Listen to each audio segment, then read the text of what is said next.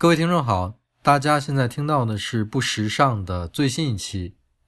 我是大黄，我是灰灰，我是小红。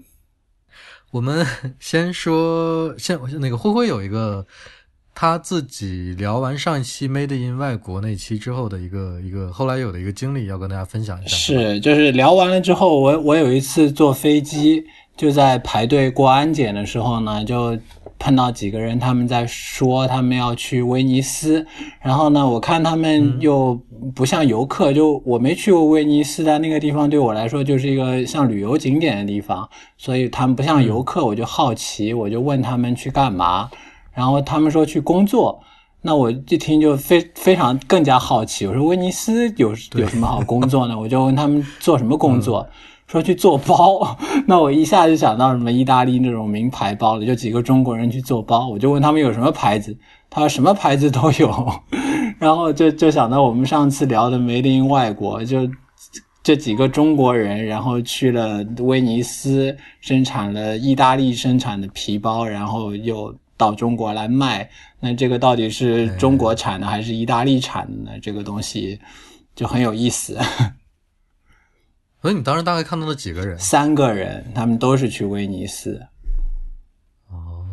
嗯，他可能是去威尼斯周边的一些地方。他他是飞威尼斯吗？对，就就那个厂应该就在威尼斯，他们要转机，然后就去威尼斯。然后他们打扮就有有点像我们春运的那个那个感觉，他们就完全就去去工作，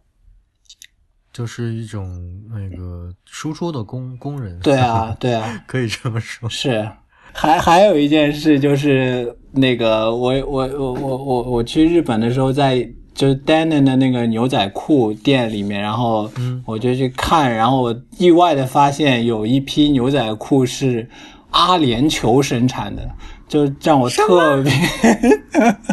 阿联酋生产，你们都没有听到过有阿联酋生产的牛仔裤吧？就我们没有，而且没想到是这个牌子的，对啊，是阿联酋生产的，对，特别奇葩，就是它是一个荷兰牌子，然后在日本很红，然后突然在阿联酋生产，我第一反应是阿联酋的人工得多贵啊，他在那里生产这，但他而且阿联酋都是都是外劳啊，应该，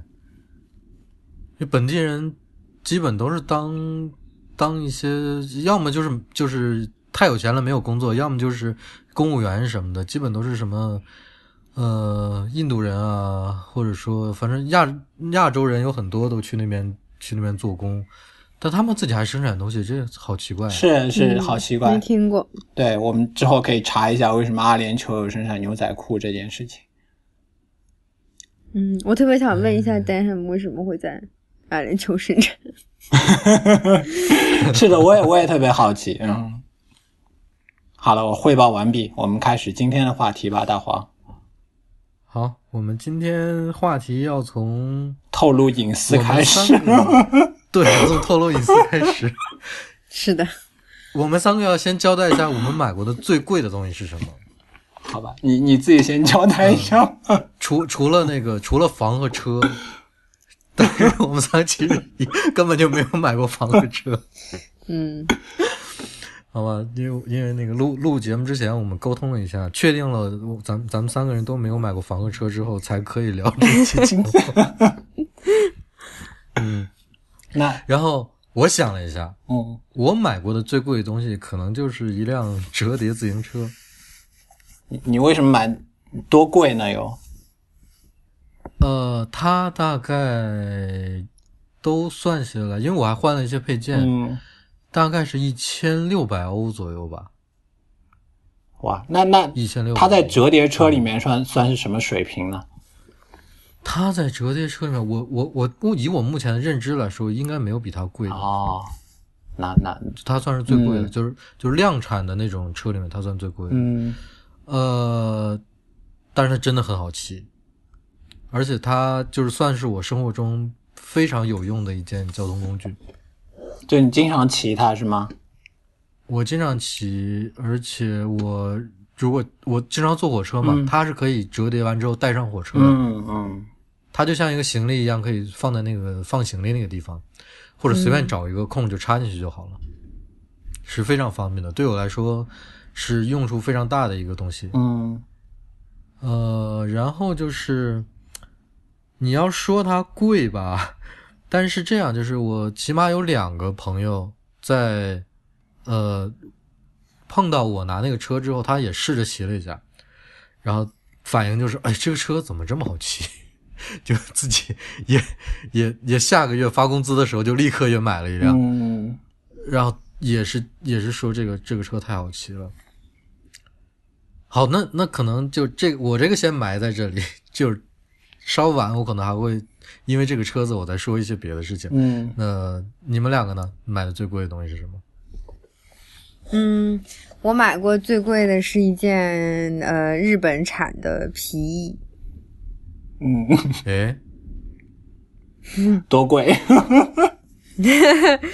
大概呃一万出头人民币吧。嗯，那好像也不是很贵嘛。就是嗯、呃我比较了一下，我在这件皮衣之前也买过其他的皮衣，就是那些时尚品牌的，就是一般的时尚品牌的中等价位的，一般在三千多、四千多左右。嗯嗯买回来就发现它的设计是到位的，但是它的品质可能会差一点儿。然后在网上就会有那些品质比较好的皮衣，但是，嗯，品质那么好之后，它的单价也会变高嘛。它比如说到一万左右，但是那些皮衣就是它在设计上不会花很多心思，就也不会说为女生去做很多就是剪裁，因为，嗯，它的单价太高了。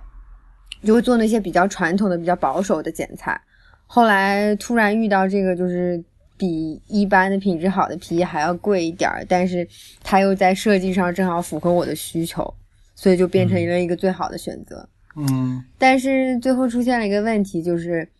它我特别满意，我觉得这个钱花的特别值，但是我很少穿它。很少穿的原因是我舍不得穿。嗯 哎，你这个你这个思路很有问题，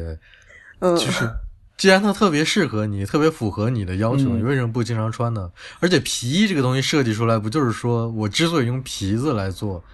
嗯，就是为了经穿和耐穿吗？对，但我觉得找到这样一件皮衣太不容易了，而且它是一个就当季的产品，不是一个每年都会出的东西，我会觉得哦太不容易了，找到这样的皮衣我就舍不得穿。哎，但是你觉得，就显然是皮衣是越穿的越旧越好吗？嗯，是就他非常纠结，让他对，就又觉得又好又舍不得用它。嗯。我我我我劝你还是多穿。对，就是我们之前说过的其他衣服，比如说工装类的、牛仔类的东西，因为它的单价没有那么高，它越穿越好，我就会觉得挺好，愿意穿。但是因为它的单价太高了，我就会舍不得。即使它越穿越好，我也有点舍不得。嗯，哎，我我理解你。嗯，就因为因为我妈也有这种经验，但我妈没有那么理性。就他们那一辈人，因为你们父母也会，他们就舍不得用最好的东西。就家里可能有一些，比如别人送的好的杯子啊，什么东西，但因为旧的没有用用坏，他们就会一直用旧的，而不会把好的先拿出来用。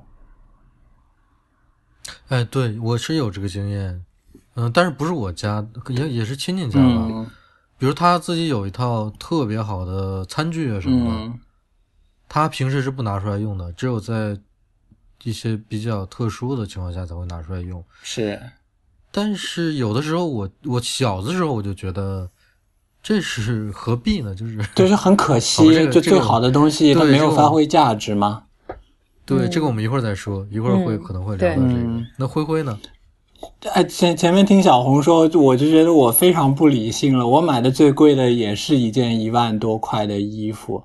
但它就根本就不是皮衣，就是一件棉布的风衣。然后我我买它的原因也不是因为我觉得它设计的多好，就我非常，我就当时买的时候，突然我有个想法，因为在我贫贱的价值观里面，就一件衣服是不能到五位数的，就我不能接受一一件衣服到五位数。但当时我突然非常想体验一下一个五位数的衣服穿在身上是什么感觉，然后哎，然后我就把它买下来了。哎，你们好奇是什么感觉？你们都穿过五位数，什么感觉？我我我有点好奇。我也有点好奇。它就是没有没有什么感觉。问题就是，但这件事情又好又坏，就是我穿在身上，嗯，我好像没觉得它有多贵，但那个事情对我来说有点安慰，嗯，好像是我能驾驭一个五位数的衣服了。然后别人看到那个衣服之后呢，我有的人我会告诉他们啊，这是那么贵的衣服，但他们觉得穿在身上也就像几百块的衣服。当然这，这有可能可能你还拉住人家告 告诉人家我这个衣服是一万多块的，对，我就我就到处分享嘛，我说我说我我那个做人了，我买了一件那个一万多块的衣服，他们说看哪就要几百块，这可能一方面证证明我就是穿衣不行，另一方面证明我能我能驾驭那那么贵的衣服的气场。但事实上也跟小红一样，那件衣服我穿的特别少，倒不是因为它贵，就是因为它不实用，它就是一件棉布的风衣，它不方便骑车，不方便我那些背包什么的，然后就很少穿，所以最贵的东西，我觉得不太值得了。当然，除了体验五位数衣服这一点，其他真的作为衣服本身，我觉得不值得。哎，但是你其实灰灰，你刚才说的这件事，我挺想打岔出去，嗯稍微讲一讲的，就是当你在一个场合，就这往往是一个门店，嗯，就是一个现实中的场合，嗯而不是网上。，对，就是在现看到一个东西对，真的看到了它，然后你明明知道它的价格标的是贵的，嗯你这个时候，你不管出于什么原因，可能有各种各样的原因，我有的时候就是买了。比如说最对我来说最常见的例子就是书，嗯我经常在书店里，就是我我看到一套书不错，或者一本书不错，它可能单价就是挺贵的。我明明知道我回去 Amazon 上一亚马逊上一下单就能够买到更便，就花更少的钱买到它，但是我那个时候就是想 把它拿走，或者我我的另外一个我也会干这种事儿。我的另外一个想法就是，我觉得我我可能需要在这种地方多花一点钱，这样这种地方才能继续存在，哎，对我我也就比如有个我也有过这好的种经验，嗯，对吧？有个好的嗯书店，有一个店，有个有个门店之类的，我我觉得我我我就花这个钱吧。我如果我都不来买你这个东西的话，那你的收入从哪儿来呢？嗯，就是我我就觉得我应该就是多花点钱养养这种店，让它能够一直生存下去。但是辉辉，你刚才不是说你买最贵的是你的电脑吗？啊，对，除了除了衣服之外，就最贵的就是 iMac 的那个电脑，那个比衣服再贵几千块钱，但那个就很实用了，对我来说，那确实我能，它有很多好处，它就我知道我为什么买它嘛，不不是为了体验它那么 那么贵买它的，就是我我喜欢它四 K 的屏幕，就之前比那些屏幕真是好很多，看电影很舒服，嗯，它是实实在在的回报了我那么多的价钱，我也经常用它。所以其实对会不会买风衣这件事情，你说你这不是一个理性的举动，我觉得另一种角度来看，这也是一种理性的行为。就你想嗯知道它为什么贵嘛，所以你就是花了钱去体验一下，那是不是这件事情之后你就不会再干这种事儿了？因为你知道它其实没有什么意义，所以你就不会再干了。对，我是买了一段经验，我其实，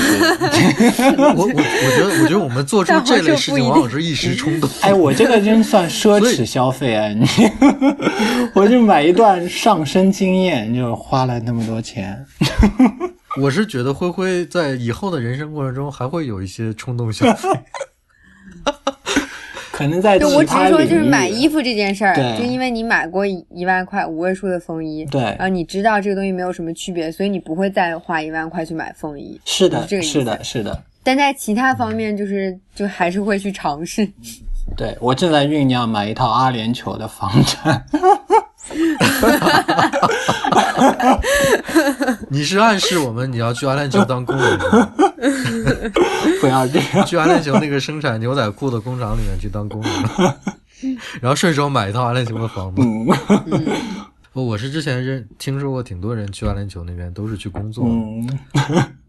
但是生产东西就是在工厂里工作还是真倒是没有，对啊，基本都是一些设计类和服务业的。是是，所以那件事，对，所以我也我也大概知道一些那边的那个人员的构成，就是绝大多数都是外国人，嗯，都是不是拿本地身份的人。嗯，所以真的反过来说，会不会碰到的那、呃看到的那个在阿联酋生产牛仔裤，真是挺神奇的一件事。嗯，我非常好奇。嗯，就如果说世界上有一块最不可能生产各种各样东西的土地，那就是那一块。哎，我也觉得是对，嗯它最不像会做这种事情的地方。嗯，哎，所以这件事情，你看大黄就让让我想到那个，就你们听过有一种建议吗？就有些人可能就教你穿衣服什么，他会说，那就买你买得起的最贵的衣服。嗯，就有有些人会给你这种建议，你们你们对这个怎么看呢？就比如买你买得起的最贵的东西，那就是最好的、最适合你的、最省心的。我们平时也会就买什么东西求别人建议，他会说：“哎，那你再加点钱吧，就一步到位了，不就不就好了吗？”你们怎么看这种说法？哎，其实你说的这个就有点接近我们今天要聊的这个话题的范围了。我们今天可能要聊的是一个一个物品的价格，就是它是贵还是便宜，和它真正的好坏的关系，对吧？这这这，我假装不知道，我聊出来这个。你不用假装不知道，我们其实就要聊这个这个 这个这个关系。那我其实有的时候我就在想啊，就是它可能涉及到一个物质贫乏和物质丰富这这个这个问题。嗯，怎么说呢？就是你想，我们看一些，当然我们不能真的回到古代，但是我们看一些跟古代有关的东西，包括那些电影电视剧啊，我们能我能感觉到，就是啊，可能有些人他就一身衣服，嗯。有些人可能可能他就两身衣服，可能冬天一身，夏天一身，或者他们家里就那一点点家当，嗯。那可能对于他来说，存不存在一个存不存在一个就是你说的那个我要买我能买得起的最贵的衣服呢？因为因为对于那那个时代的人来讲，他们也会存在一个就是可能我比他更穷一点，或者我比另外我的邻居稍微富有一点。那后来我也想，可能到我们现代了之后，我们一下子选择变得特别特别多，对，就会有不同的消费观念出来。嗯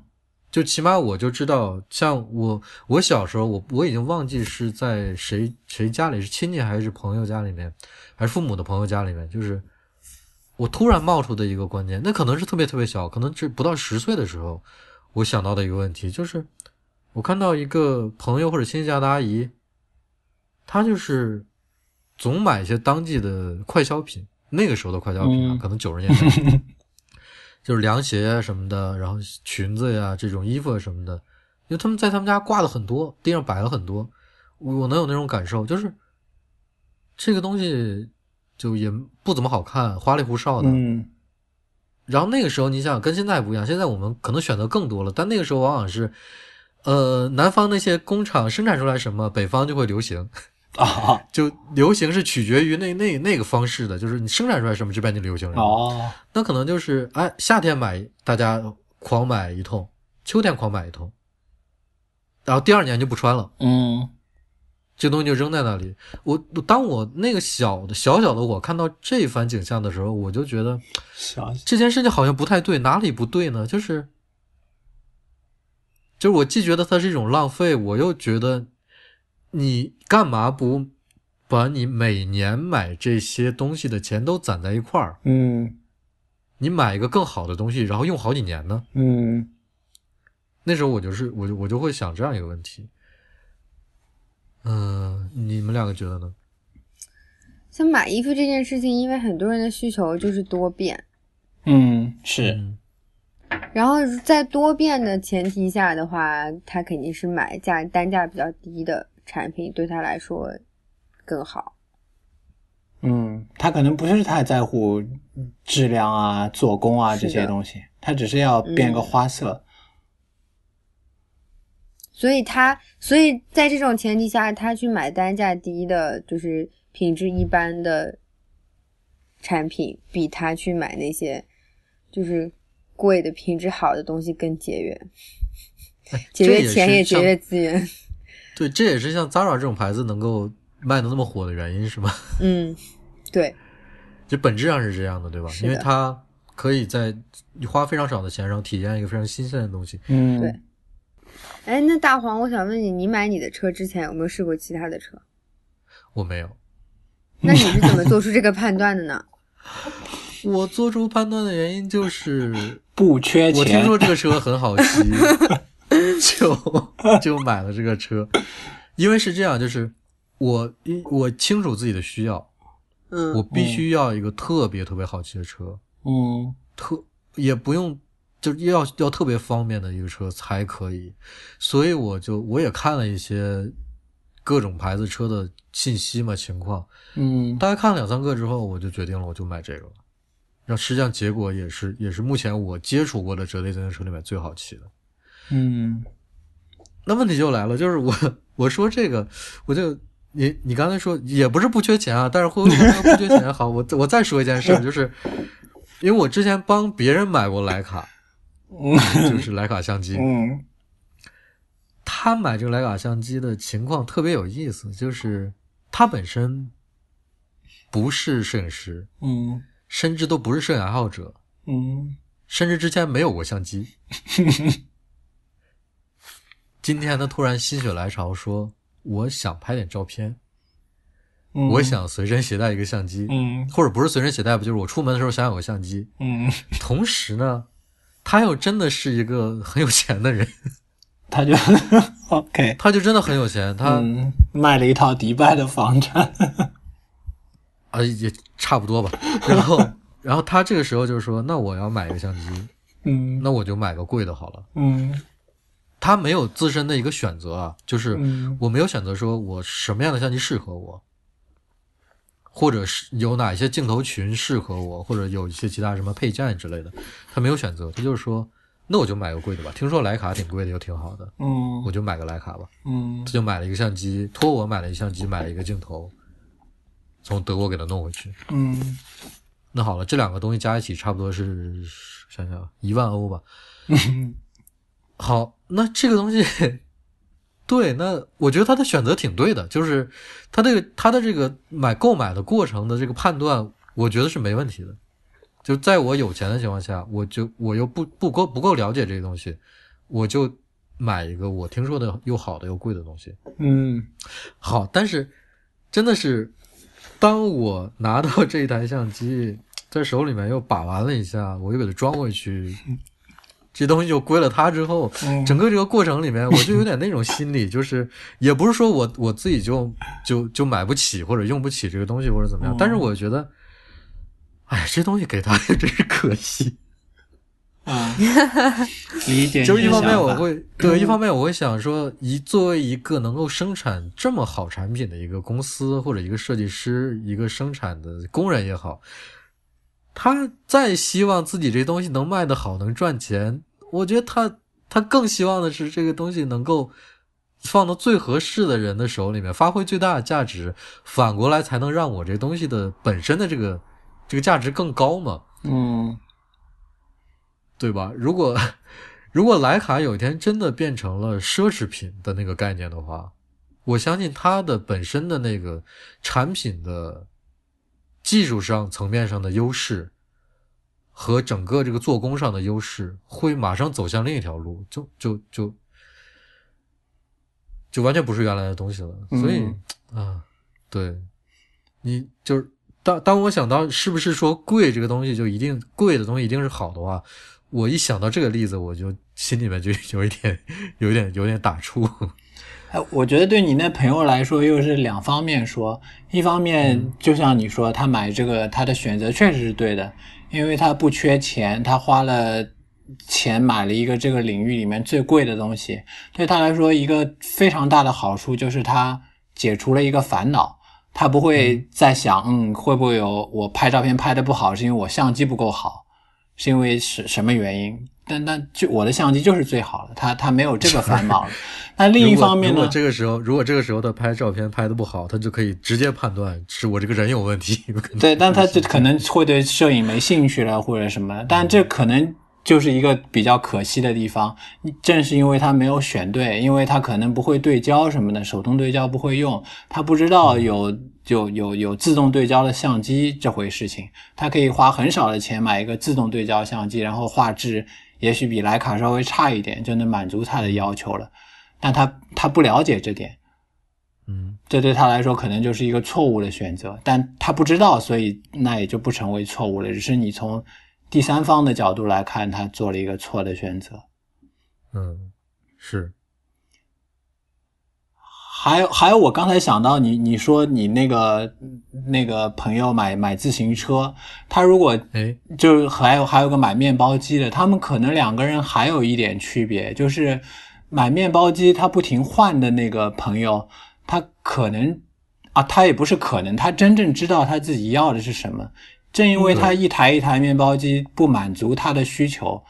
所以他才不停的换。但那个买自行车的朋友，也许他真的骑了你的自行车，他也许觉得好一点，但是他不觉得这个好值另外的那个几百欧的钱。就或者那个那个那个对那那个好不值得他花那么多钱，或者他觉得自行车在在他的价值体系里面就只值五六百欧，不不值那么那么贵的价钱，所以他也不一定会选择这个。或者对于他的平时的那个使用的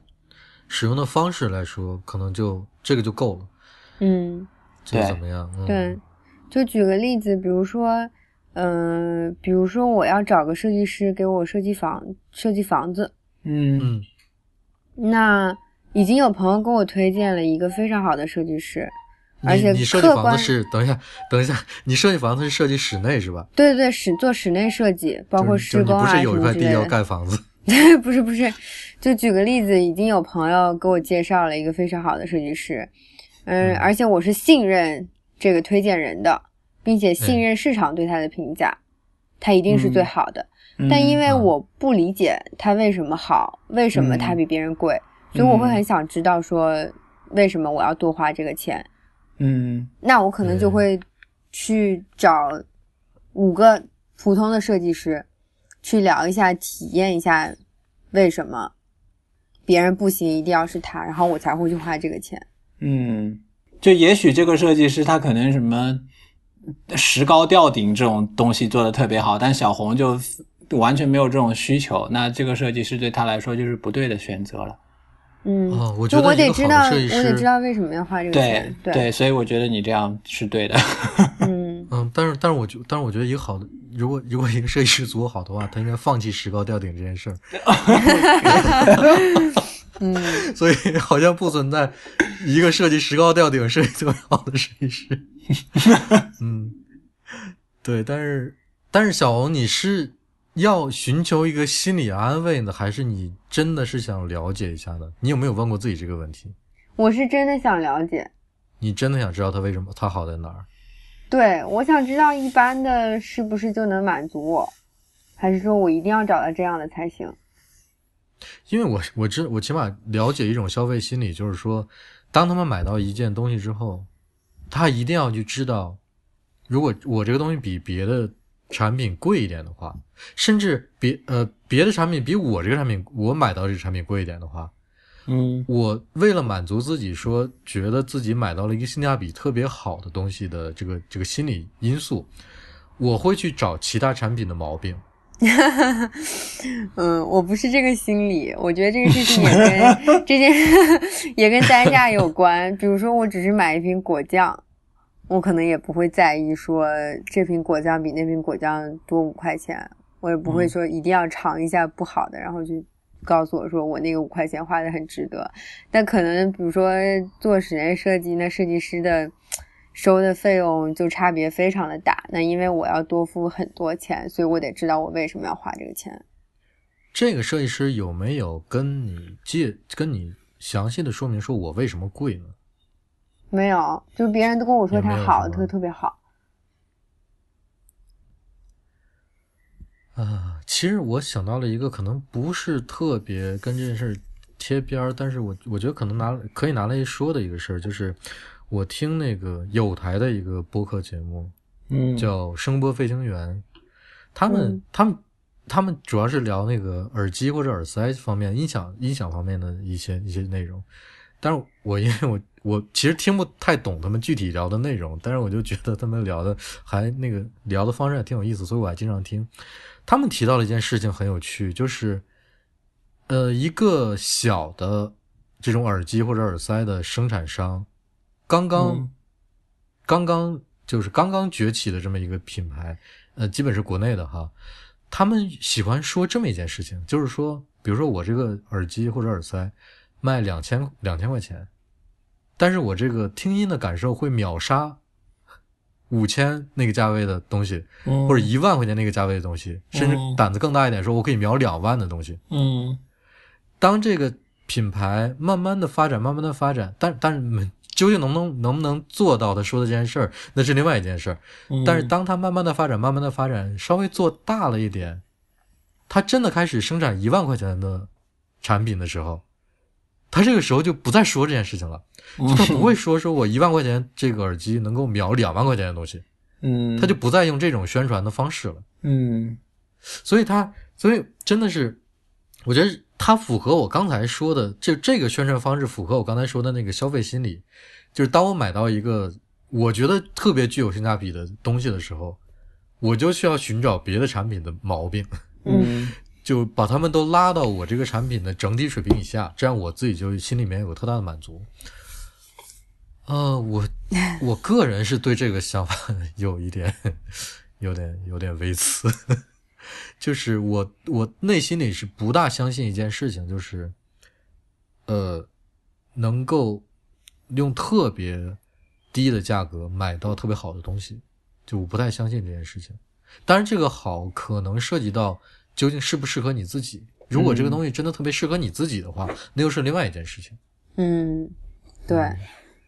就就我买的一些非常便宜的东西，可以说极大的改善了我的生活质量。就是比如说，我买过一个冲鼻器，就因为我我有鼻炎，尤其在这种春天花粉比较多的时候，就鼻子会特别难受。就是当我买了这个冲鼻器之后，就彻底解决这个问题。我每天晚上用它冲一下之后，就神清气爽。我就特别后悔之前那么多年、几十年 没有没有发现这么一个神奇的东西。我觉得它比我花很多钱买的很多东西都要值，就非常大的改善我生活质量，是一个最好的但是这个东东西，但是这个东西是说，其实它的绝对绝对价格很低，对，就很高。对非常低，然后它给我带来的福利非常多。对，但是你有没有比较过，在同类商品中，它算是价格高还是低的呢？呃，哎，我倒没有，但是我已经，哎，你这个你这个话题也挺有，这个问题挺有意思，因为我已经不好奇，就是比它更贵的冲鼻器用起来是什么体验，因为它完全解决了我的问题，就我没有更多需求了，对对这件东西，就我不想再在这上面更进一步。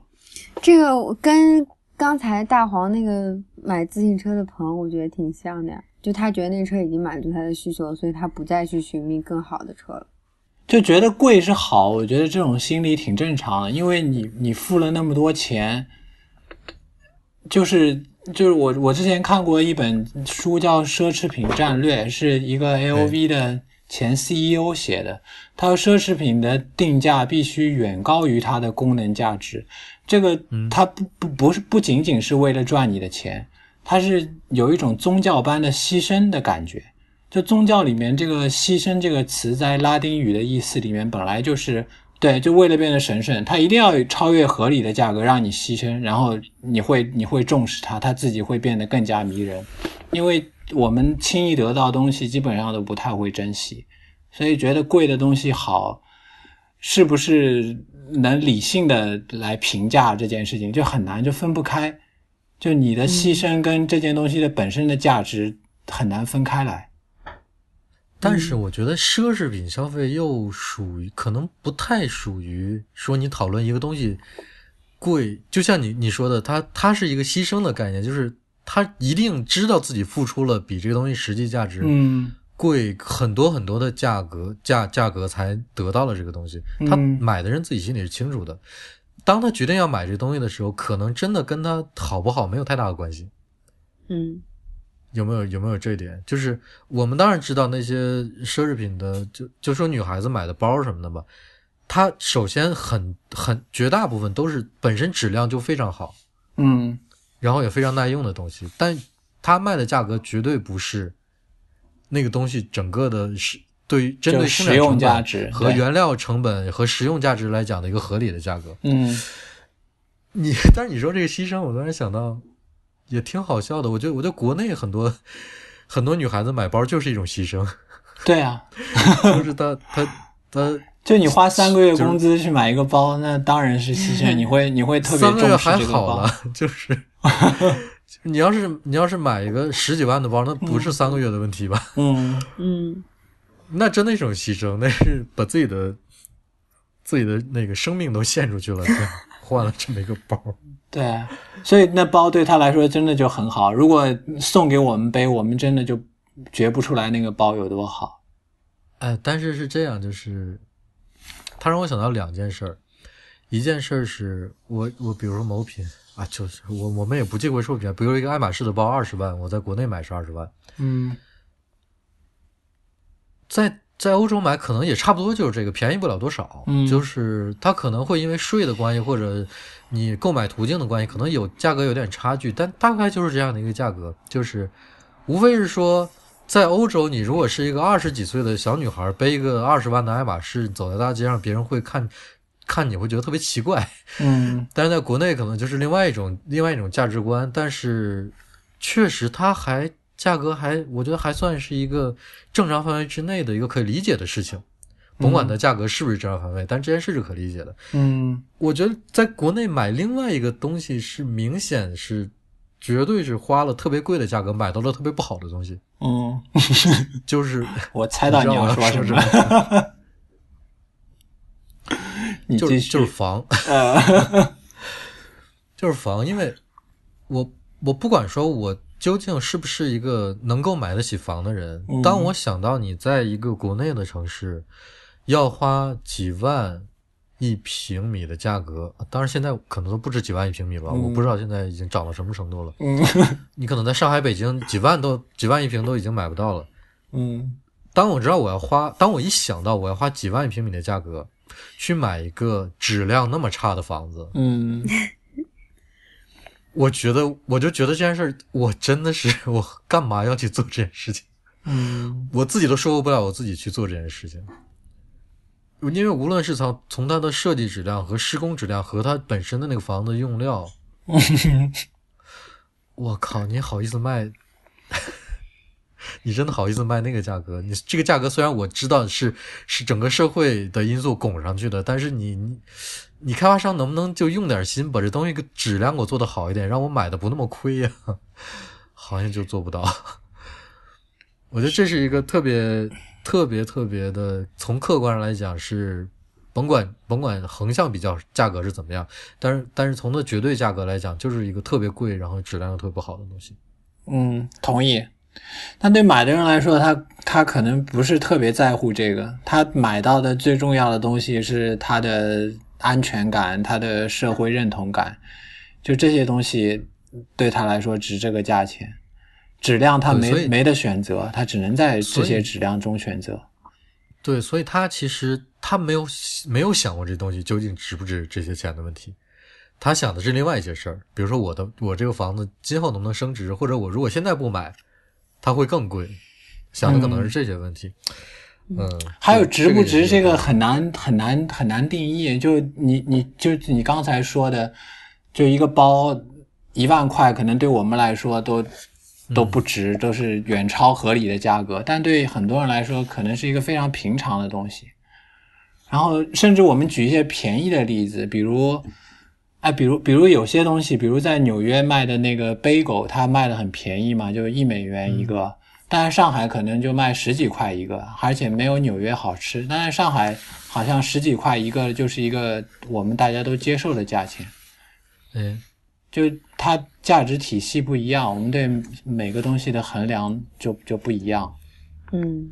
哎，你你说这个，我还想起刚才我们之前聊的一件事，就是你说水，嗯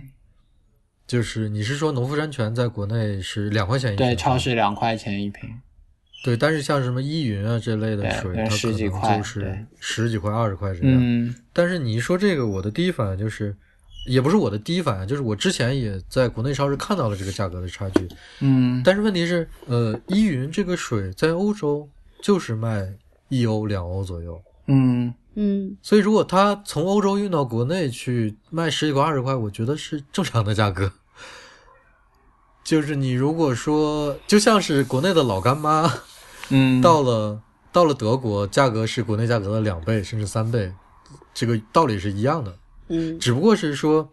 就是这个两两地的人对某一件商品的价格应该是多少的概念是有区别的。对，欧洲人应该接受了一瓶水就是要买两欧，就是换成人民币十几块。但对中国人来说，水是绝对不值十几块的。对大多数人来说，就水就是一个一两块钱一瓶的东西。所以这可能是这这是另外一个好玩的话题。我觉得以后我们可以聊，就是各地的同一个东西的定价的不一样。哎，就你看车都很有意思嘛，对吧？就那些那些那些跑车可能在。国外的价格只在中国买一个就很一般的车，但在国外价格左右。对那那些人来说，他也不会就买得起那些好车的人也不会买那些好车，对他来说那也是很贵的。但对国内来说，可能一个入门的车就是那么贵，但大家都接受了一个车就该那么贵。嗯。哎，但是你说刚才会不会提到了一句说？呃，可能有些人觉得买买一个几万块钱的包，就是他就是一个特别合理的事情。嗯，但是我觉得这个还是应该分分头来讲，因为它可能涉及到，我不知道，我我觉得现在中国国内对这件事情的认认知有一点问题，就是我我我举个例子啊，就是。当然，这也是其实我听说，因为是我我我去来德国读书这边好几年前之前的事情了。就是我们那个系里面有一天突然来了一个学生，嗯，一个男生。这个男生他的家当就是他的笔袋儿，嗯，他的什么本子，他的双肩包，他的拎包，甚至他拎的一个袋子，嗯，甚至大家有他认识他的人说他自己的行李箱什么的。呃，全都是 LV 的。他这个人来来到戏里面之后，大家就觉得是个非常奇怪的，就是因为他用的东西都是 LV，坠入凡间，就是一个一个一个不食人间烟火的那个那个被 LV 养大的人坠入凡间，坠入凡间的感觉。嗯，因为你德国的大学生是很穷的。嗯。他们基本上十十七岁、十十六岁一成年，直接就被家长就踢一脚踢出门外了。就是从今天开始，啊，那个 就是比如说什么托马斯，你今天过生日是吧？我今天给你买个蛋糕，从明天开始我就不再给你一分钱了，你就想办法赚钱了，就是就是这种感觉的。所以，所以他们对他们来说，生活是那个样子的。你突然来了一个这样的一个一个一个富家公子或者怎么样，大家觉得。特别特别奇怪，这这也是我说的，就是你在欧洲这边看到一个小女孩，就不也不说小女孩，不就二十几岁的人背小小女孩或者一个男生拿一个特别贵的一个东西的时候，你真的会觉得特别奇怪，特别扎眼。嗯，好，我知道在国内不是这样的，嗯，但是问题又来了，就是。虽然这些人这么穷，这些德国大学生这么穷，但是他们可以用二十欧去买一张新出的 CD，嗯，他们可以用八七十九块九毛九，七十九块九毛九欧元去买一个新出的游戏，嗯，但是你让你你让国内他自己花十个月的月供去信用卡的月月供去买一个几万块钱包的这个人。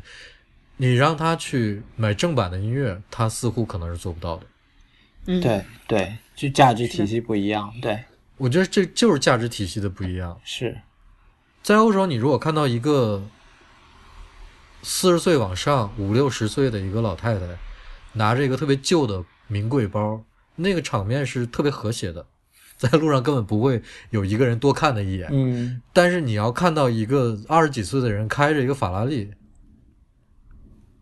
还开一个红色的，嗯，大家就会大家就会觉得就就这人就太奇怪了，这怎么回事？不知道。我我觉得是是是一个价值体系的差距的问题。呃，反正我我觉得现在国内的这个价值体系是挺混乱的，有的时候搞不清楚什么东西该卖多少钱，或者我究竟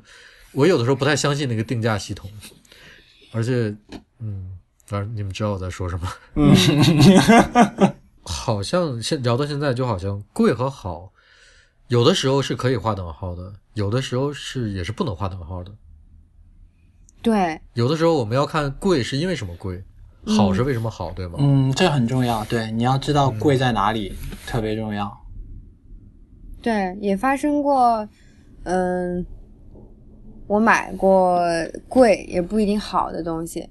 比如说我买过一百块的白 T 恤，两百块的白 T 恤，五百块的一甚至一千块的白 T 恤，到最后我现在一直穿一直穿的还是一件 二七十九块的白 T 恤。为什么呢？哎，我我也有这个，我也有这种例子。就是嗯，我买，比如说我买到五百块的白 T 恤的时候，嗯比我当时买一百块的白 T 恤的时候，我觉得品质好，但是它有个问题，它可能剪裁不好。哦，然后对我觉得，嗯、目前市场上，我觉得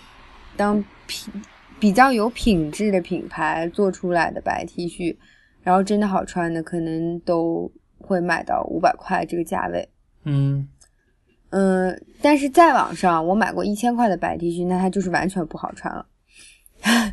就是它的那个，因为它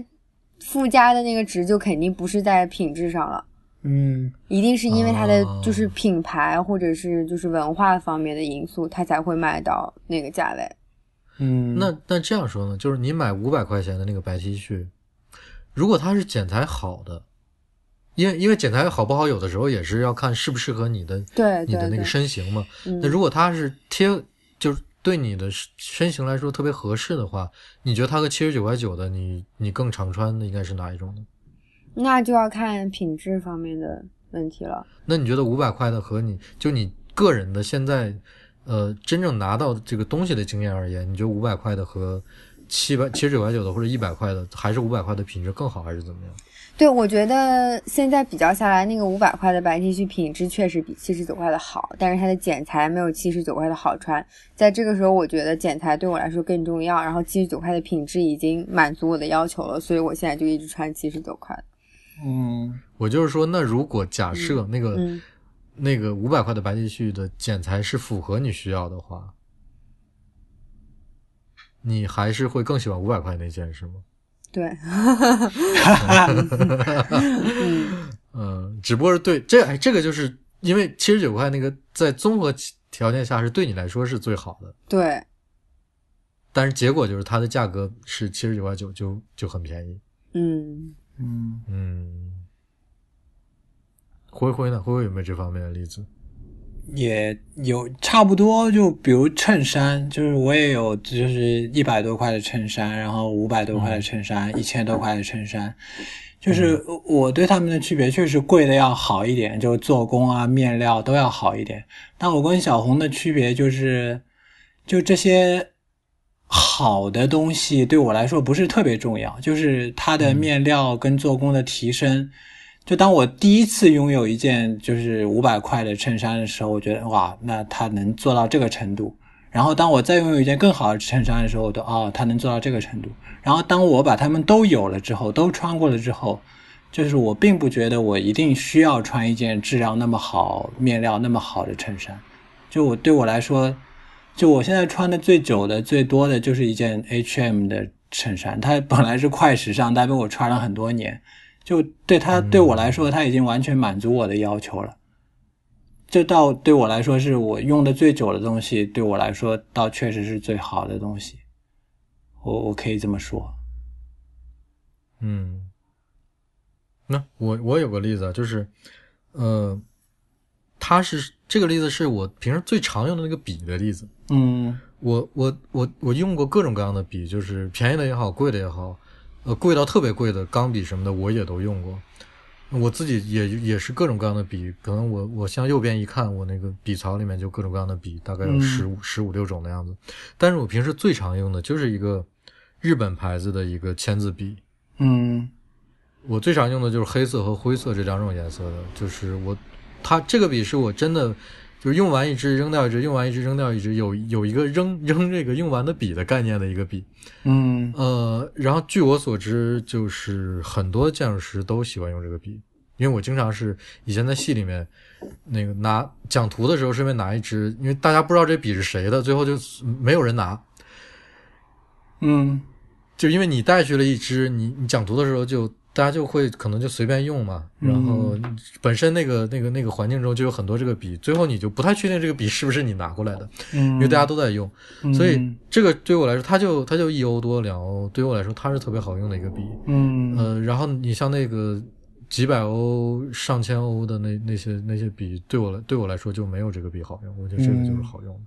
那还有一个例子就是，我去日本的时候，我吃了一个特别好的天妇罗的店，嗯是小呃小艾老师带我去的。那个师傅就是他炸了四十年的天妇罗，嗯他做的真的特别好吃。嗯他当时切那个原材料的时候，那个刀，我就想他会不会是一个很贵的刀呢？嗯因为那个老师傅看起来还就是一个一副匠人的样子，也挺有范儿的。嗯 整个那个他自己的工具，感觉很多都是他自己做的那种感觉，就是嗯都是独一无二的。我就想这刀是不是特别贵？嗯然后小艾老师就问了一下，结果那个那个那个那个那个老爷爷就说啊，这个就是随便店里面 随便那买的一把刀，嗯，就是就是一个特别便宜的刀。是，但是对他来讲，这就就就够用了，对他来讲，对就够用了就好了。嗯就我干嘛要去买个特别名贵的刀呢？对我来说没什么特别，特别大的用处。所以，对这这就是好，可能是对我们与我们每个人来说定义都不一样。嗯，哎，我我突然想起来一个，嗯，就是我我我，你刚才举的两个例子，就是一个就是非常有钱，他只用 LV，他可能嗯优衣库从来没没穿过，还有一些人不知道世界上还有这个东西。，对对，还有一些人他可能就是特别追求性价比，他所有东西都尽量买便宜的。这两种例子其实有点有点像，就可能最好的情况是你稍微经历一下，就是你也稍微牺牲一下，花 花大价钱试试看那些东西是什么感觉，然后这些这个过程当中能帮助你了解物品跟了解自己。当你走完这个过程之后，你再看看你到底要什么。所以这我觉得这些钱可能花花出来买到的这个经历比较重要，比物品实际更重要一些。你说的这个我觉得特别好。我我我我帮助听众理解一下你刚才说的那个，就是嗯，LV 和优衣库为什么是一样的哈？就是从小到大就用就用奢侈品的人，对，他可能就没有接触过奢侈品这个线以下的东西，是是，而而从小到大一直追求性价比，我们也不能说，就是他可能就过得比较节俭的那些人呢，他可能没有接触过这个下面这条线以上的东西。对对，我觉得他们其实非常像这两种人，虽然他们差别看上去特别大，但其实他们很像，但是经验都非常狭窄。对，嗯，可能真的像你说的，就是我都往中间走一走，都尝试一下。是，这是这是一个不光是说我能知道东西好坏，也也是像你说，是一个能找到知道我自己是怎么回事的这样一个过程。对，就这个过程不一定说追求性价比的人买好的，他就会觉得，嗯，就就就果然就是越好的那个越贵的越好，或者就是越便宜的越有性价比。但嗯他他会发现一些他之前意识不到的东西。用 LV 的人肯定也会觉得，哎，优衣库就够穿了，或者他觉得这就是不好，就是不适合我的。嗯嗯，我觉得这经验挺重要的。嗯。你要说这个，我我就突然想起来，就是我我我为什么想起这个？今天我们要聊这个话题，是因为之前我听说的一个就是跟犹太人有关的犹太人的织物的经验，织就是嗯。购置的织啊，嗯，就是，但是听说啊，无无无从可考，基本就是嗯。呃 田田田间传闻，就是他们说犹太人买东西是，我基本上就只买最贵的东西，我这个东西可以少买，嗯，就是我我我如果买个烛台，嗯，我就买一个最贵的烛台。嗯我如果买一个银的烛台，我就买一个含 含银量最最最高的一个一个一个雕刻最好的一个银烛台。嗯然后我可以少买，我这辈子可能只买一个，嗯但是我一定要拥有这个最好最好的东西。他们就觉得最好的东西就是最贵的。嗯，你们觉得在现在这个我们现在这个物质极大的丰富和多样化的时代，这其实，在我们刚才讨论中，其实也有一点能够得出某一某种层面的结论，就是好像已经不是一个那个天然的标准了，是吗？嗯，有有一点有一点难，就是就以前在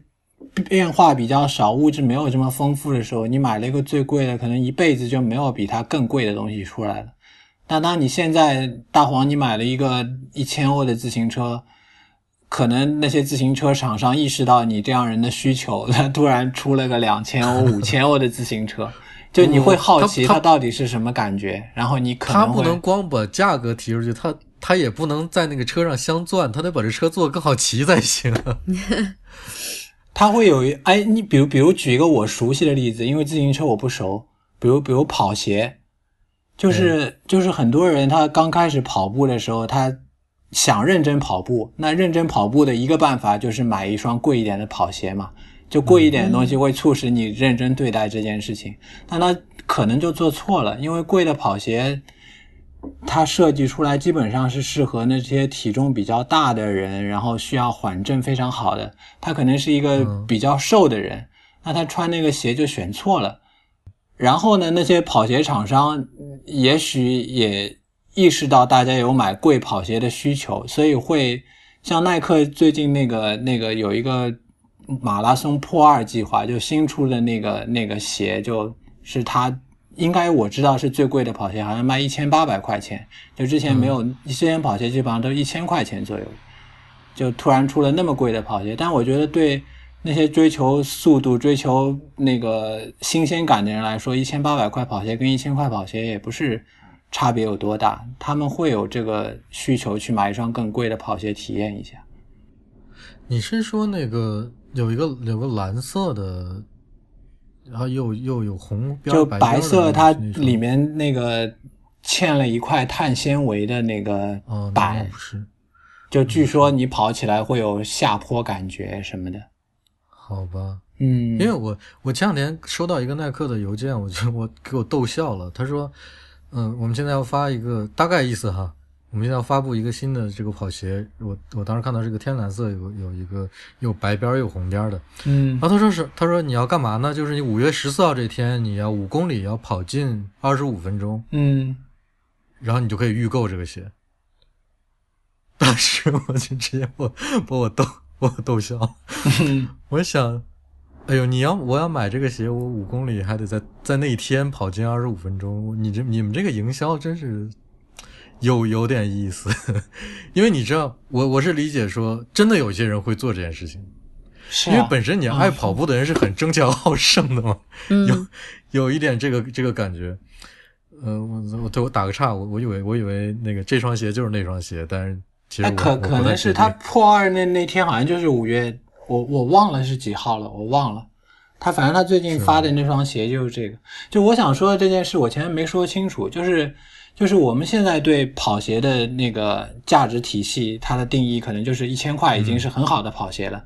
但当耐克如果出了一双两千块的跑鞋，其实对很多人来说，这个绝对值或者这个价值体系是很容易更改的。大家也有需求，就是我们有需求一直是升级嘛，就很多事情嗯都是想升级，手机也升级啊，相机也不停的升级，就一个更贵的东西出来之后，大家会相信它有贵的理由，会去嗯。有有消费它的这个欲望。嗯。然后我又想到我的冲鼻器这件事情，你问我有没有考虑有更贵的东西，我突然就我从来没想过这个问题，就可能就是因为这个东西是一个非常小众的市场，所以大家就厂商或者用户都不会有这种升级的需求，觉得这个东西得得不断改进，所以我们就没有这样的烦恼了。对，有道理。我我刚才说犹太人那件事情，其实我还想引引引引出一个话头，就是嗯、追我前面说的一件事，就是我我说古代的时候，我觉得人们拥有的东西太少了，嗯所以他可能很多东西他就只有一件。我觉得这个，如果你是一个犹太人购买东西的价值观，肯定是一个自古以来传承下来的东西吧。嗯，就是我觉得这个观念肯定是从我们拥有的物质少那个时代一直延续到现在的。在那个时代，因为你接触到的东西少，你能够购买到的东西也少，你所你所知道的，说我便宜的便宜的衣服可能就是布衣服，贵一点的衣服可能就是上面多一点刺绣，有一点皮的拼拼拼皮的衣服，或者说干脆就是一个羊皮的衣服是更贵的。对它，对于对于那个那个时代来讲，可能便宜和贵真的就意味着面料质量、剪裁、做工都更好。嗯。但是我们现在这个时代，就是给贵加了许多新的附加的价值，比如说奢侈品这个牺牲的，要你牺牲出来的这个贵，嗯，还有就是可能在某一个领域、某一个行业，大家生产的东西都一样，就没有什么突破，唯独有那么一家公司说，我就能够生产跟你们其他的产品有那么一点区别和突破的东西，嗯。而你们其他的厂商就是做不出来，我这东西就可以卖的很贵，嗯嗯。比如说 iPhone 是吧？嗯，现在的 iPhone 可能还好，就是早期的 iPhone，对对对，对吧？我就是可以卖的贵。对，其实它的成本确实是一样的，它也会加这个价格。买的人也知道，说我买这东西五千六千，但是它其实生产成本就那么一点儿，但是我就是去买，因为因为这东西别的别的价格别的地方我买不到。嗯嗯，这这很合理啊，我觉得。非常的合理。嗯我觉得也很合理。嗯但是它它就跟古代的那种一一直以来的那种所谓的这个民族的消费观念，那个民族的消费观念有点有点不一样了。它它因为因为是我们这个时这个时代这个这个科技驱动的时代，这个甚至是嗯消费自己驱动消费的时代，嗯所所造成的一些异化的东西，很多东西我们多付了钱买的是其他的其他的感受或者、嗯或者或者优越感或者成就感或者满足某种满足，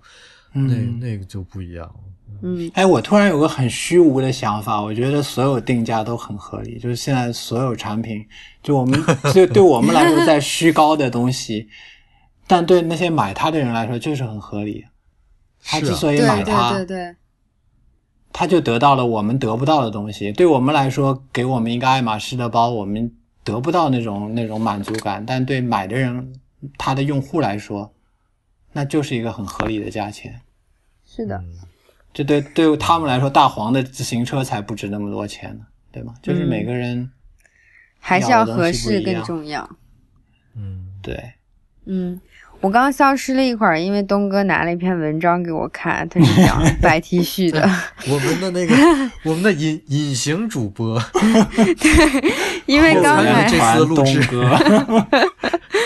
他说有日本有一个网站，然后他拿了就是几十件白 T 恤去做测评，然后佐证了我刚才 刚才的感受，就最后这个白 T 恤的均价就是大概花人民币五六百左右，所以说呃，他测出来的结果就是。